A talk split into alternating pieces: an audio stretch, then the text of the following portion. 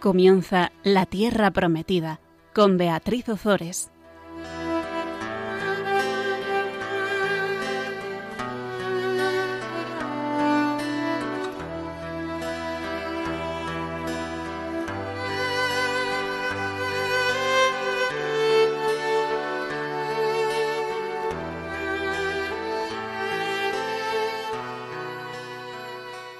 Buenas tardes, queridos amigos de Radio María. Aquí estamos un miércoles más con todos vosotros compartiendo la palabra de Dios.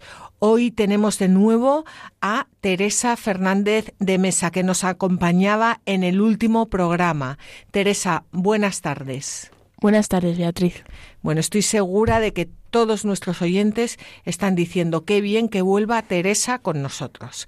Así que si te parece, vamos a, a, rezar para que nos ilumine el Espíritu Santo y poder continuar hablando de la palabra de Dios.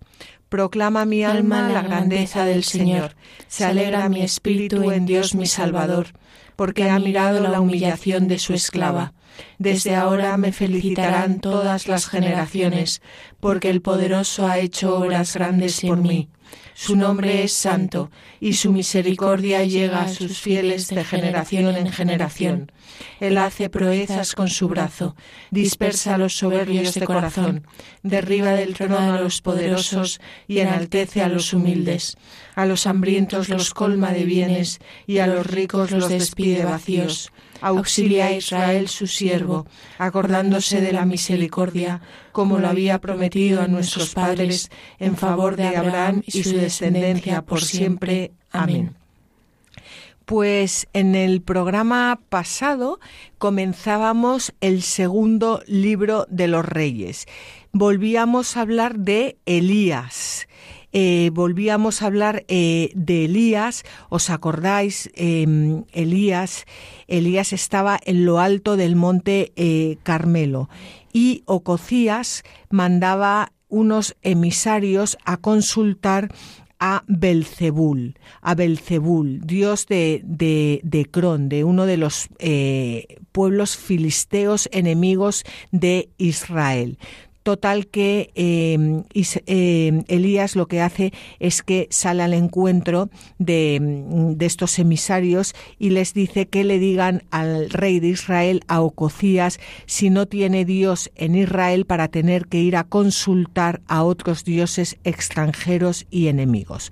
Bueno, el caso es que Ococías eh, pretende acabar con la vida de Elías, pretende acallar a Elías, pretende en definitiva acallar al Dios de Israel que habla a través de Elías y al final Ococías acaba muriendo, acaba muriendo con el corazón y con el alma seco y muerto de haber consultado y de haber puesto su vida en manos de dioses extranjeros, en manos de ídolos.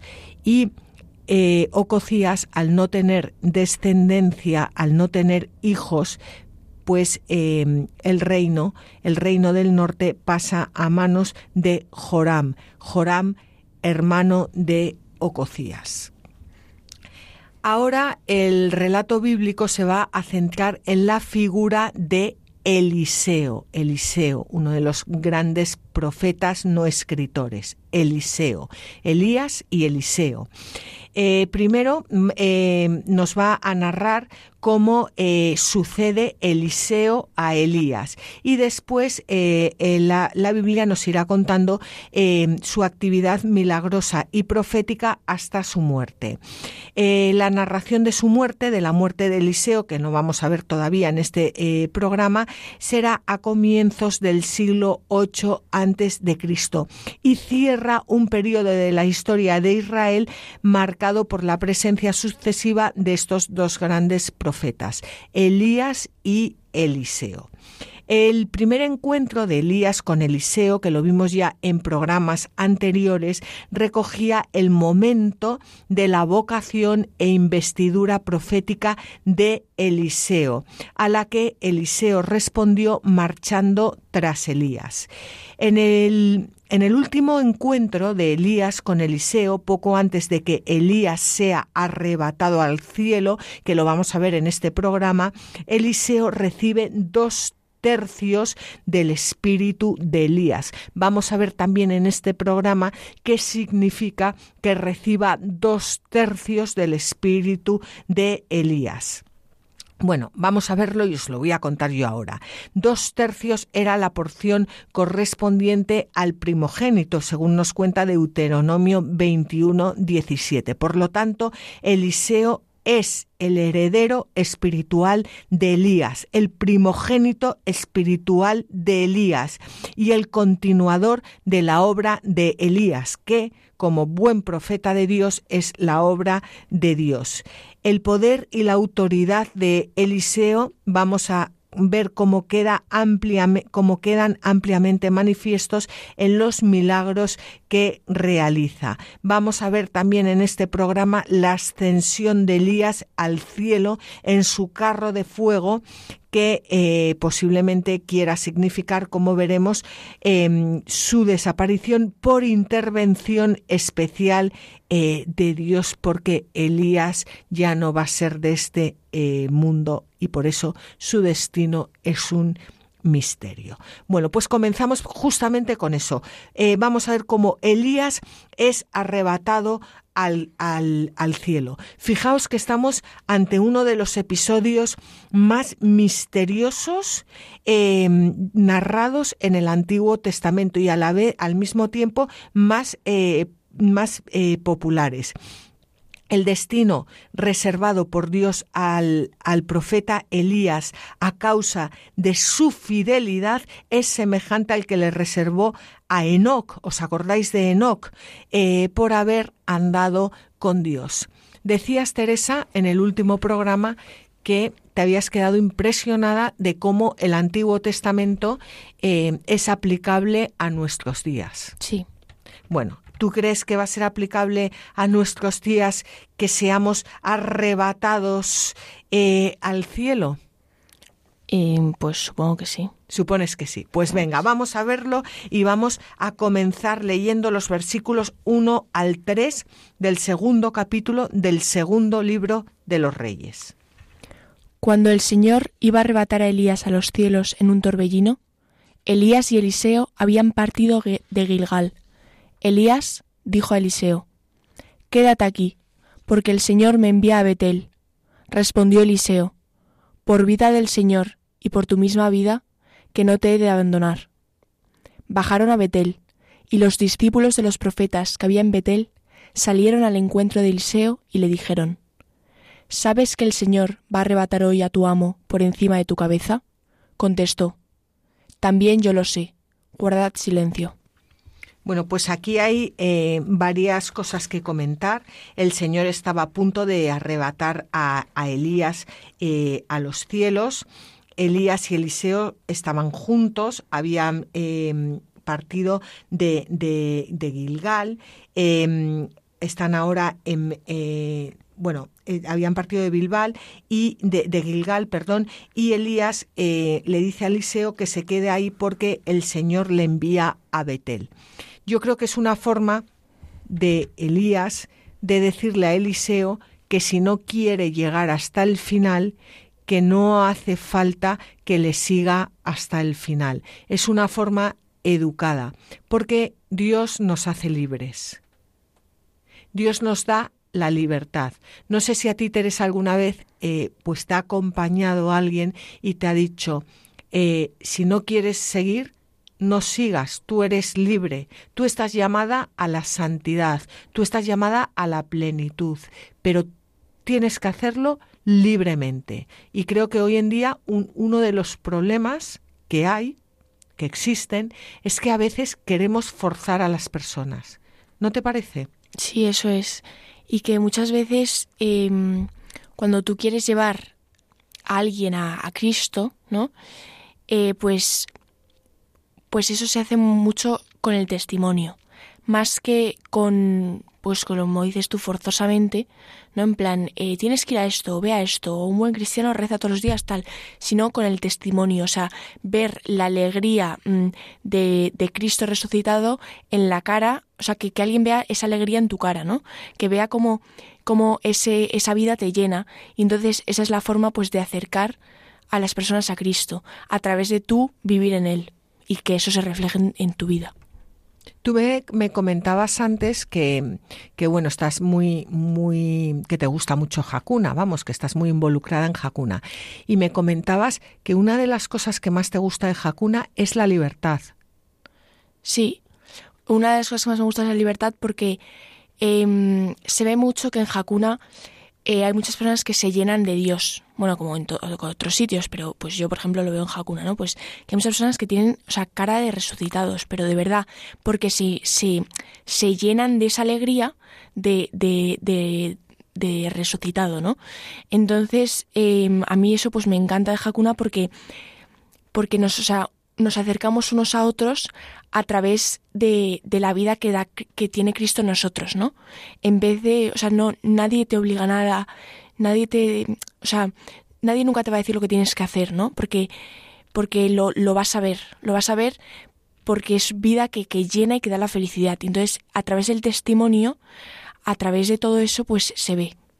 Pues fíjate, yo creo que esto es lo que, lo que quiere decir Elías cuando le dice a Eliseo, eh, quédate aquí porque el Señor me envía a Betel. ¿Y qué le responde Eliseo? Por vida del Señor y por tu misma vida, que no te he de abandonar. Pero no le Elías no le dice, Eliseo, sígueme, que yo voy a ser arrebatado y ahora tú tienes que hacer mi misión y tú. No, eh, le da la oportunidad de, de, de, de elegir libremente aquello a lo que Dios le llama, hmm. no forzadamente. Bueno, el caso es que se van a Betel y allí se encuentran con los discípulos eh, de los eh, profetas. Los discípulos o hijos de los profetas eran, según nos cuenta Ricciotti en Historia de Israel, verdaderas congregaciones organizadas perfectamente, establecidas por lo común cerca de los lugares de veneración religiosa especial y a cuyos miembros se les daba el nombre de hijos de los profetas, hijos en el sentido semítico de socio de una eh, corporación. Bueno, pues esto es lo que nos cuenta Ricciotti. Pero el, como sabemos y como nos dice San Juan, el Espíritu sopla eh, donde quiere. Y por eso eh, los grandes profetas, como por ejemplo Elías y Eliseo, pues eh, como el Espíritu sopla donde quiere, no tuvieron que recibir su formación en esta escuela de, los profetas, sino que fueron llamados directamente por Dios. Y esto es algo que también se puede aplicar hoy en día, yo creo, Teresa, porque es fantástico estudiar teología. Bueno, de hecho yo la he estudiado, o sea que quiero decir, iría en contra de mí sí. Es, es fantástico estudiar, pero, pero, pero el espíritu sopla donde quiere y hay personas que no han estudiado y que saben de teología muchísimo más que otras que se han doctorado. Claro.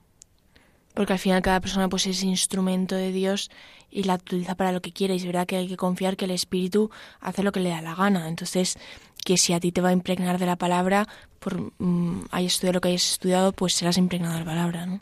Exactamente, o sea que estudiar está muy bien, pero estudiar está muy bien, pero el espíritu hace lo que le da la gana. Cuando estudias se sirve de tus estudios y cuando no estudias, pues se sirve de, de, de, de los estudios del lado. Claro. Pero habla igual. bueno, pues, pues vamos a continuar leyendo los versículos eh, 4 al 5. Dijo de nuevo Elías a Eliseo, Quédate aquí, porque el Señor me envía a Jericó. Respondió Eliseo, Por vida del Señor y por tu misma vida, que no te he de abandonar. Llegaron a Jericó. Los discípulos de los profetas que había en Jericó se acercaron a Eliseo y le dijeron, ¿Sabes que el Señor va a arrebatar hoy a tu amo por encima de tu cabeza? Contestó, También yo lo sé, guardad silencio. Bueno, pues primero eh, había mandado el Señor a Elías a Betel y ahora a Jericó. Y algo que no comentamos en los versículos anteriores, pero que vamos a comentar en estos porque, porque dice lo mismo, em, cuando los discípulos de los profetas eh, le dicen a Eliseo, los que habían Jericó, igual que los que había antes en Betel, que le dijeron lo mismo, ¿sabes que el Señor va a arrebatar hoy a tu amo por encima de tu cabeza? Eliseo contesta, también yo lo sé. Em, no sé, me, ha enternecido Eliseo porque Eliseo sigue a Elías y Eliseo sabe, o sea, Dios también está hablando al corazón de Eliseo, no solo de Elías. Y, Eliseo va guardando esa palabra de Dios expectante a ver qué hace Dios ahora eh, con Elías. ¿Y cuál es la respuesta de Eliseo antes y ahora? También yo lo sé, guardad silencio. Guardad silencio, que es algo que Dios nos dice hoy a cada uno de nosotros. Guardad silencio. Tanto que hablamos, hablamos, todo este ruido de este mundo, Dios habla en el silencio. Guardad silencio, como hacía la Virgen María. Abriros a la palabra de Dios, escuchad la palabra de Dios, meditad la palabra de Dios, escudriñarla en vuestro corazón, guardar silencio. ¿Qué es para ti guardar silencio? Pues para mí guardar silencio es em, dentro de, esta vida no llena de ruido que nos ofrece el mundo, que, que, es una maravilla el ruido, ¿eh? O sea, no estoy diciendo que no, pero, pero que es muy importante pararse un momento al día por lo menos, ¿no? A ponerse pues delante del Santísimo y guardar silencio y dejar pues que en ese silencio pues, pues que te vaya transformando porque o paramos o, o nos come el ruido. Totalmente, totalmente. El silencio alimenta. Sí. Es, es pero es así. en el silencio Dios nos alimenta. Dios sale a nuestro encuentro. Dios nos socorre. Dios nos cuida, nos mima, nos abraza, nos consuela. Mm. Guardad silencio. Bueno, pues ahora han ido, el, eh, Dios ha enviado a Elías a, Jericó, a, perdón, a Betel primero, luego a Jericó, y ahora le va a decir que vaya al Jordán. Y ahora vamos a estar muy atentos porque esto es muy significativo. Vamos a leer los versículos 6 al 12 del segundo libro de los Reyes del capítulo 2. Le dijo otra vez Elías, Quédate aquí, porque el Señor me envía al Jordán. Contestó Eliseo, por vida del Señor y por tu misma vida, que no te he de abandonar. Marcharon los dos. Cincuenta discípulos de los profetas marcharon también y se quedaron lejos, frente a ellos. Ellos dos se detuvieron junto al Jordán. Elías se quitó el manto, lo dobló y golpeó las aguas que se separaron a un lado y a otro. Y los dos pasaron por tierra seca. Cuando hubieron pasado, dijo Elías a Eliseo, Pide que he de hacer por ti, antes de que sea arrebatado de tu lado. Contestó Eliseo, Por favor, que yo reciba dos partes de tu espíritu. Él contestó, Has pedido algo muy difícil. Si me ves cuando sea arrebatado de tu lado, se te concederá, y si no, no sucederá. Ellos iban andando y hablando, y de pronto un carro de fuego con caballos de fuego se interpuso entre ambos, y Elías fue arrebatado a los cielos en un torbellino. Eliseo lo veía y gritaba, Padre mío, Padre mío, carro y auriga de Israel. Y ya no lo vio más. Entonces agarró sus propias vestiduras y las rasgó en dos pedazos. Fíjate, es impresionante en el Jordán, en el Jordán. Elías es arrebatado al cielo en el Jordán. Y luego vamos a, vamos a hacer ahora un, comentario y luego lo, hacemos más pormenorizado. Pero se detienen junto al Jordán. Elías se quita el manto, lo dobla y golpea las aguas y se separan de un lado a otro. Eh, acordaos de, de, Moisés. Y los dos pasan por tierra seca. seca. Em, fíjate, es el que esto de qué es símbolo del bautismo. Hmm. Es, es, que mm, cómo, cómo es, es verdad que, que, que, Dios para revelarse se incrusta en nuestra historia, pero a la vez está por encima de nuestra historia. O sea, eso es todo el símbolo que, eh, de Jesucristo entrando, entrando en, el, en el Jordán y, y, y, y bautizándose. Y ahí eh, le dice Elías a Eliseo que, eh, que, que, pida algo. Y Eliseo, pues, eh, podía haber pedido eh, 700 mm, mujeres, eh, 700 palacios, todas las riquezas del mundo. ¿Qué le pasa a Eliseo? Que Eliseo está lleno del Espíritu del Señor. Por eso pide lo que pide. Pide dos partes del espíritu de, de, de Elías, que luego vamos a comentar esto. Eh, y, pero, fíjate que es importantísimo lo que le contesta Elías. Le dice, has pedido algo muy difícil. Si me ves cuando sea arrebatado de de tu lado, se te concederá. Y si no, no sucederá. ¿Qué quiere decir esto? Quiere decir que para tú ver la obra de Dios, tienes también que estar lleno del Espíritu de Dios. Si estás borracho, si estás todo el día comiendo por ahí, si estás todo el día criticando a las personas, si estás... Tú no puedes ver cómo Elías es arrebatado a los cielos. Hmm.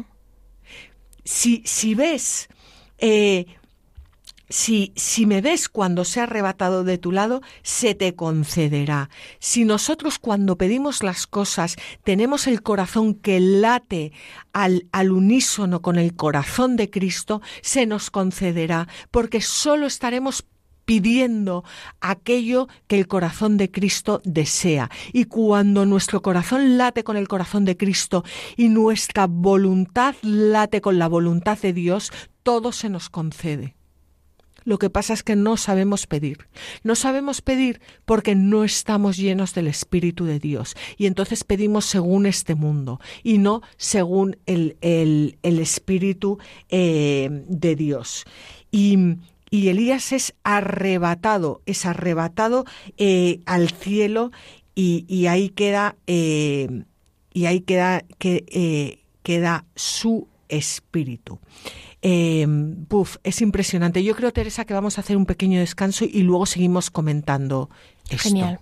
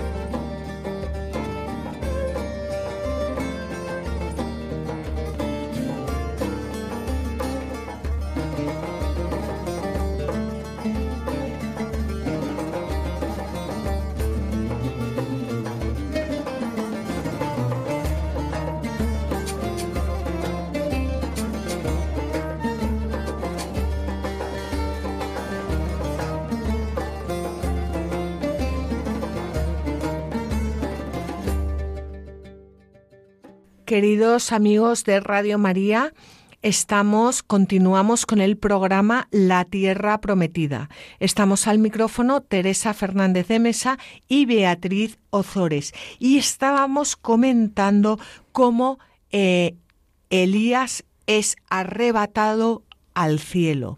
Elías es arrebatado eh, al cielo en las aguas eh, del Jordán, recordándonos cómo Moisés también pasó por tierra seca eh, a lo largo del, del mar, eh, del mar Rojo.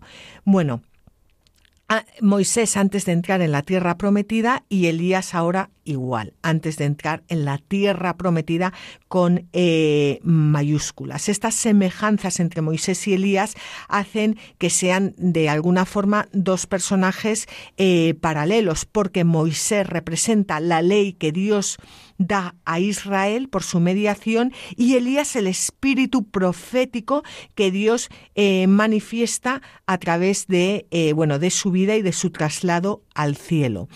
Em, de esta forma, también eh, entendemos cómo cuando nuestro Señor Jesucristo quiere mostrar su gloria delante de los discípulos transfigurándose en el monte Tabor, aparece junto a Moisés y, y a Elías, porque en Jesucristo se culmina la ley, cuyo máximo representante es Moisés, y los profetas, cuyo máximo representante es Elías.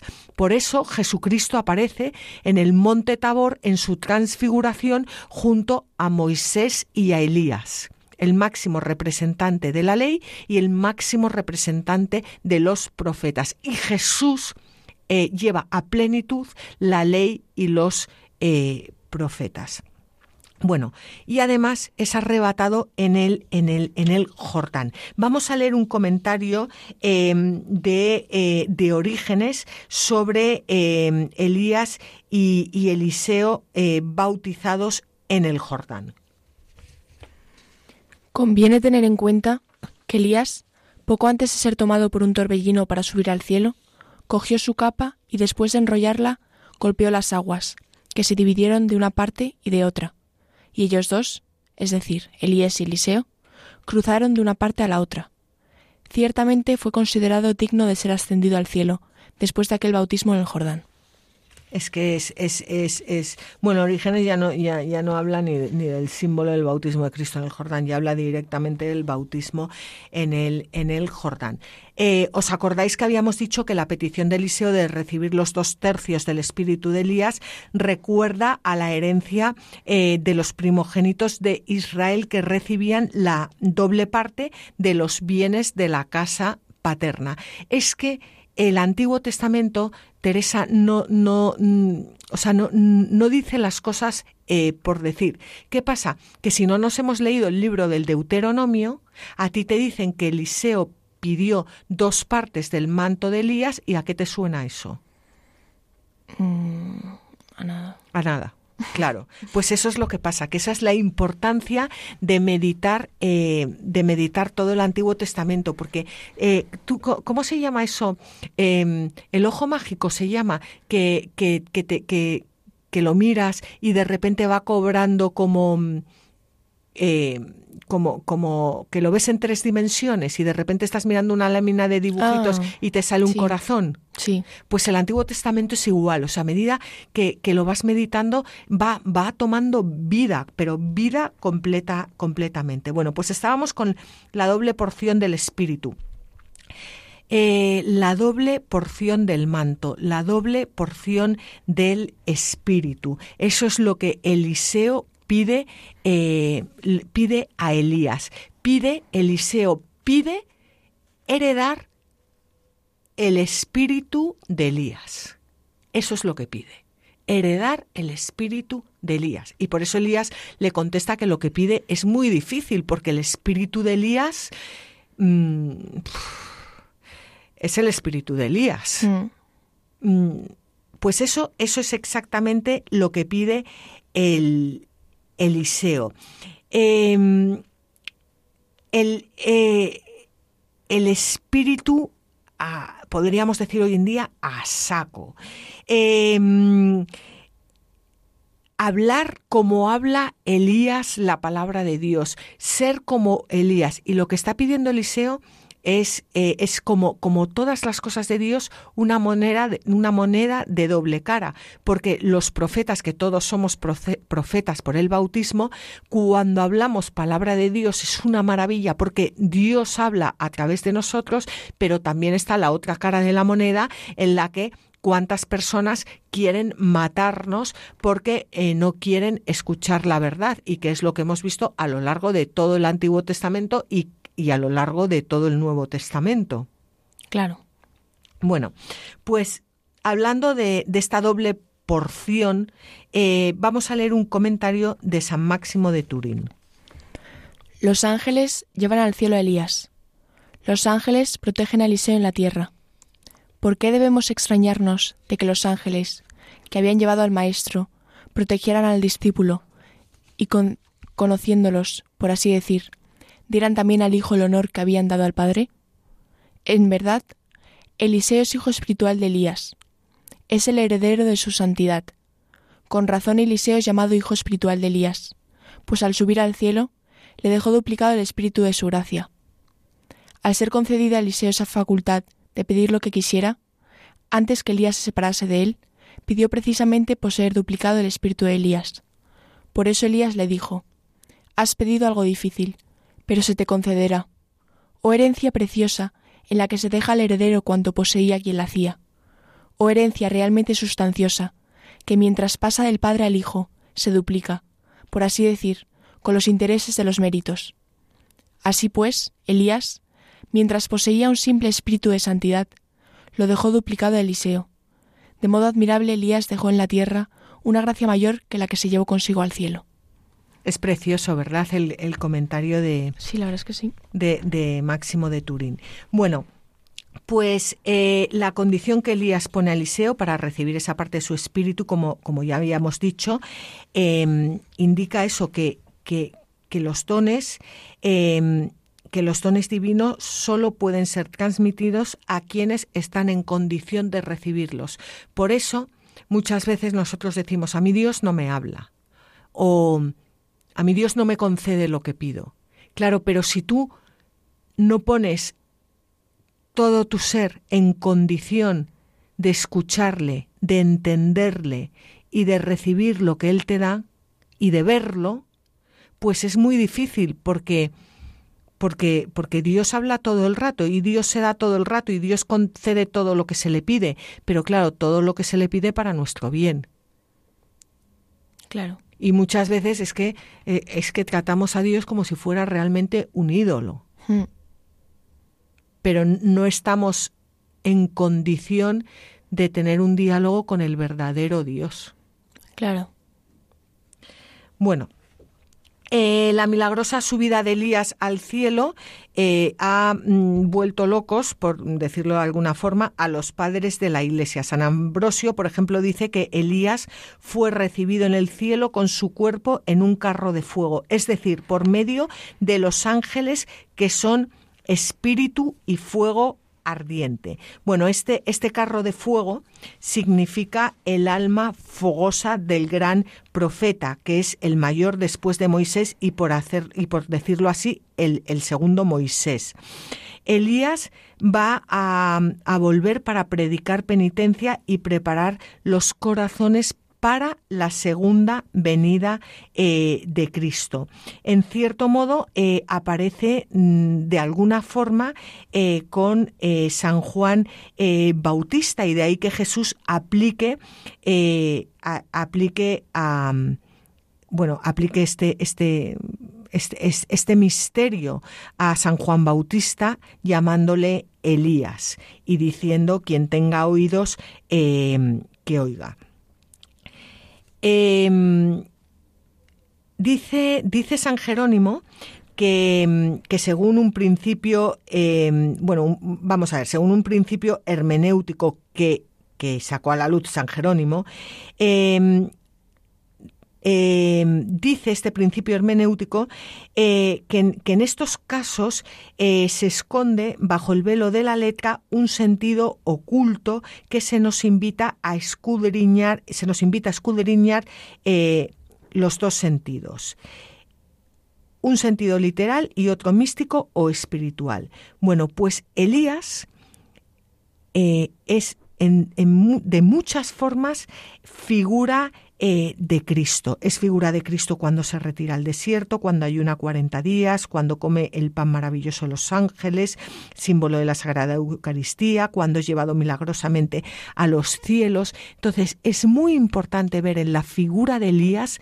em, de este gran profeta, cómo está preparando la venida de nuestro Señor Jesucristo y anunciándole con su vida, con su palabra y con sus actos. Y esto quiero hilarlo a lo que tú nos decías em, antes, Teresa, em, de, de Jacuna. Bueno, no por Jacuna, sino porque esto pasa en cualquier, en cualquier cristiano. Como eh, nosotros, al igual que Elías, debemos con nuestra vida, con nuestros actos, con nuestra palabra, dar engendrar a Jesucristo en las almas de los demás, de tal forma que cuando los demás nos vean puedan ver a Jesucristo, puedan ver eh, la belleza de nuestra, de, de, nuestra fe y quieran acercarse a nosotros para que, que puedan recibir pues, pues esa, esa palabra que viene eh, de Cristo. Pero también es verdad que muchas veces hay personas que están a nuestro alrededor que no quieren y no están preparadas para recibir el Evangelio. Em, bueno, lo primero que has dicho es verdad porque, porque cuando tú recibes vida es para dar vida, ¿no? no es para quedártela. O sea, si, si el Dios vivo vive en ti, actúa a través de ti. Entonces ahí se manifiesta ¿no? ese, ese testimonio de, de, la vida. Y luego que es verdad que hay muchas personas que, que ahora pues no quieren abrirle el corazón a Dios, pero, pero yo lo que he visto, ¿no? en todos mis amigos, todo es que em, hay que confiar en los tiempos de Dios, que poco a poco va preparando pues el corazón de cada persona para, para que se pueda abrir. Entonces, pues no dejar nunca de, de dar testimonio, ¿no? A aquellos que, que creemos que pues un mínimo de vida tenemos de Dios, ¿no? No dejar nunca de dar ese testimonio de vida y, y siempre con mucho amor, porque los tiempos de Dios pues no los entiende el hombre. Sí, y que muchas veces nosotros solo vemos con nuestros ojos que no están acogiendo el mensaje, que nos rechazan, que nos insultan, pero eh, se ha sembrado. Sí, queda ahí. Queda ahí y luego ya pues dará fruto igual en, en, más tiempo, pero, pero queda ahí. O sea, nunca dejar de dar testimonio, pero nunca forzarlo, ¿no? La vida no se puede enseñar, o sea, a través de, pues de palabras, de tal, se enseña a través del testimonio de vida. Bueno, y de palabras también, pero de, la palabra de Dios, quieres decir, no de palabras humanas. Justo.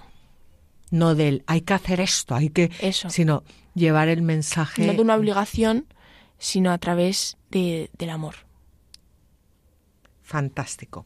Bueno, pues vamos a ver ahora qué hace Eliseo a continuación y vamos a leer los versículos 13 al 18 del capítulo 2 del segundo libro de los Reyes. Luego recogió el manto de Elías que se le había caído a este de encima. Volvió y se detuvo a la orilla del Jordán. Tomó el manto de Elías que se le había caído de encima y golpeó las aguas diciendo, ¿Dónde está el Señor, Dios de Elías. Entonces golpeó las aguas, que se retiraron a un lado y a otro, y Eliseo pasó. Cuando los discípulos de los profetas que estaban enfrente, en Jericó, lo vieron, exclamaron, El espíritu de Elías reposa sobre Eliseo. Vinieron a su encuentro, y se postraron en tierra ante él, y le dijeron, Mira, hay entre tus siervos cincuenta hombres valientes. Deja que vayan y busquen a tu amo, no sea que el Espíritu del Señor lo haya transportado y lo haya dejado en alguna montaña o en algún valle. Él respondió, No los enviéis. Pero ellos le insistieron hasta tal punto que dijo, Enviadlos. Enviaron a cincuenta hombres que le buscaron durante tres días, pero no lo encontraron. Volviendo entonces a Eliseo, que se había quedado en Jericó, y éste le dijo, ¿No os dije que no fuerais? Bueno, aquí hay muchas cosas que comentar. El, manto que se le había caído a, Elías. Eh, dice San Jerónimo, el profeta Elías, corriendo hacia el reino de los cielos, no puede ir con capa y deja sus vestiduras al mundo inmunde. Como decía alguien, yo nunca he visto un camión de, mudanzas detrás de, un féretro. Hmm. Lo que, lo, todo, todo lo que, lo que tienes aquí en este mundo se queda en el mundo, menos lo que has sembrado en el, eh, el amor. Se quedan aquí se, todo lo material se queda aquí. No te vas a llevar absolutamente nada más que el amor. Claro. Bueno, es, eh, San Juan Crisóstomo aprovecha este, este detalle para elogiar la pobreza de Elías, eh, que, que ya lo hemos visto, que no dejaba otra cosa que su manto. Y dice, dime, dice el santo doctor, ¿quién más pobre que Elías? pero por esto superaba a todos los ricos, porque siendo tan pobre eligió la misma pobreza por la opulencia de su alma, que si hubiese apreciado las cosas materiales no habría poseído sólo el vestido tosco, pero así condenó la vanidad de la vida y despreció todo el oro como vil lodo para no tener nada más que aquel único vestido mas con todo el rey necesitaba del pobre, y el que tenía tanto oro ansiaba las palabras de quien no poseía más que su zamarra.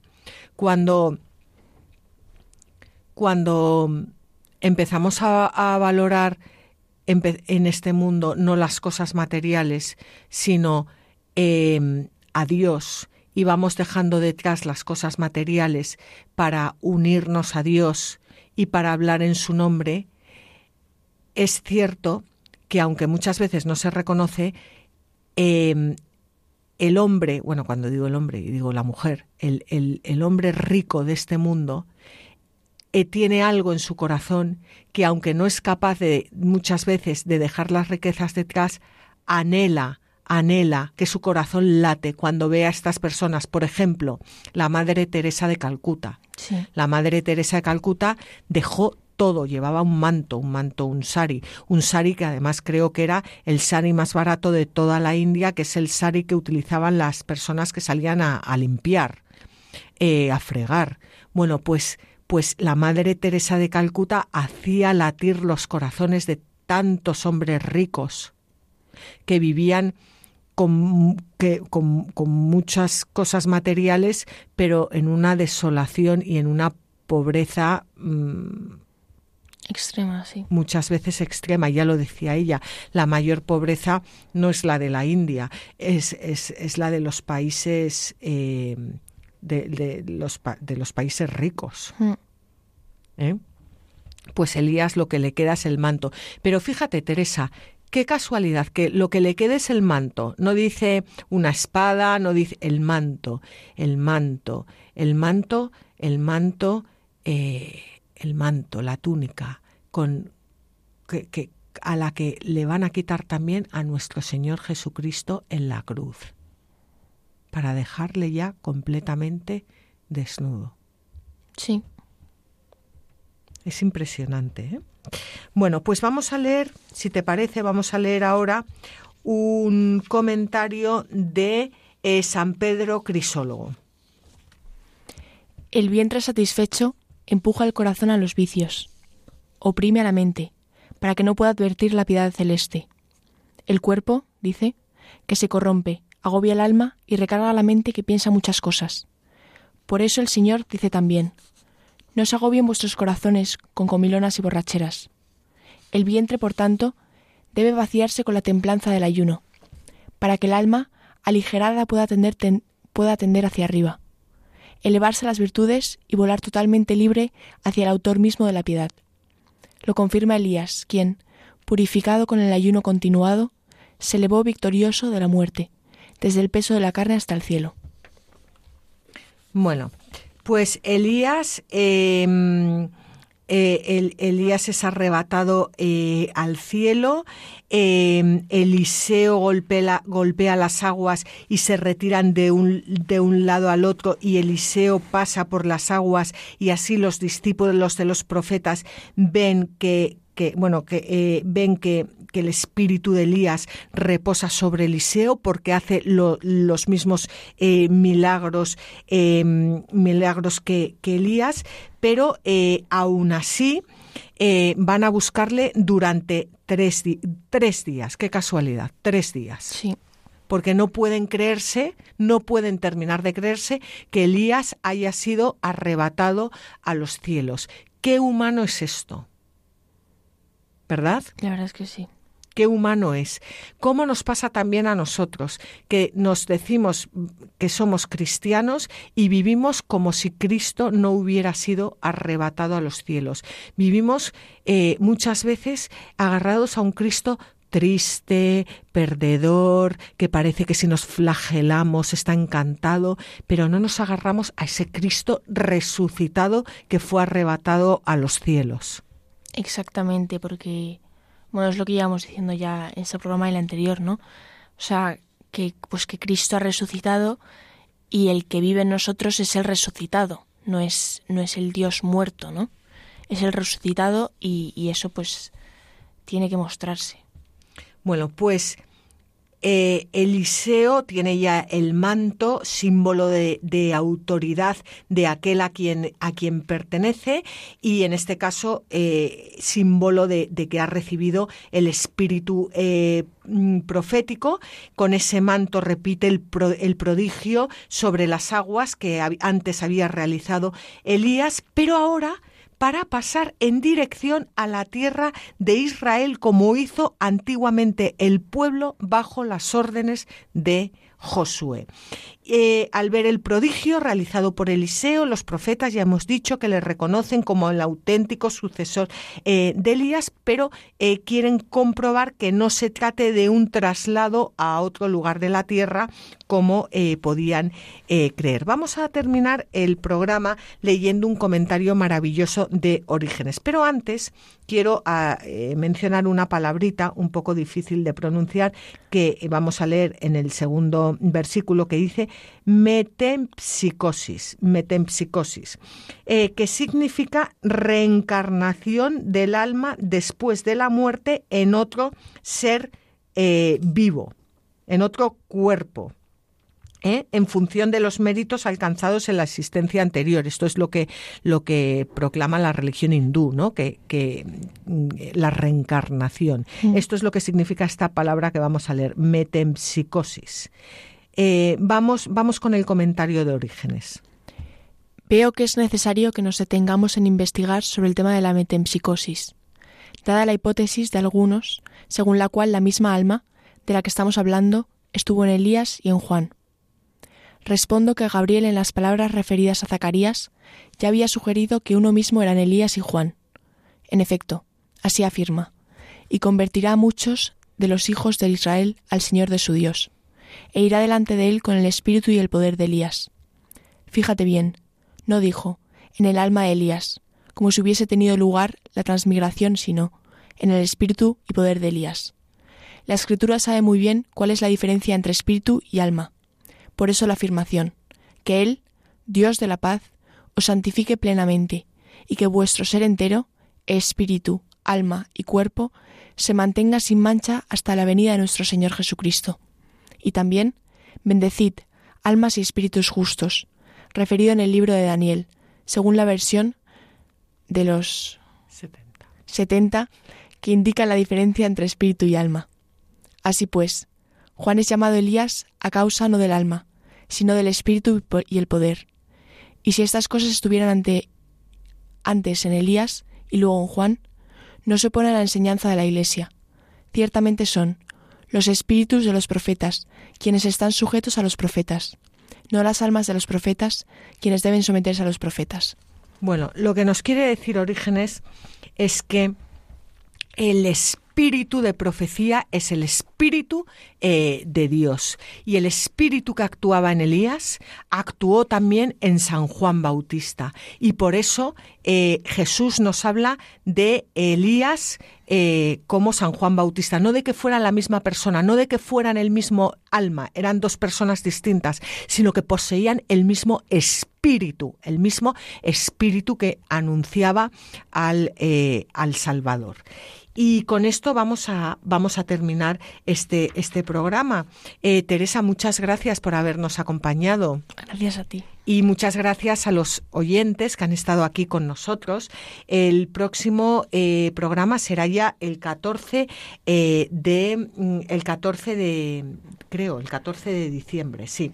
Em, como siempre, bueno, eh, os decimos que podéis escribirnos a la tierra prometida radiomaria.es, que podéis escuchar estos programas eh, de la tierra prometida en el podcast de Radio María y también en el blog latierraprometida.es.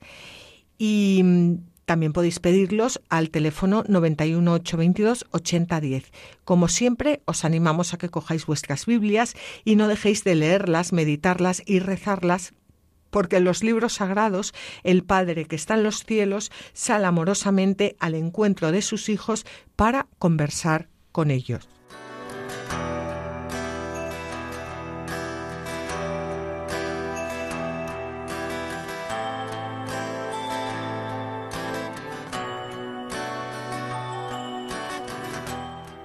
Así concluye La Tierra Prometida con Beatriz Ozores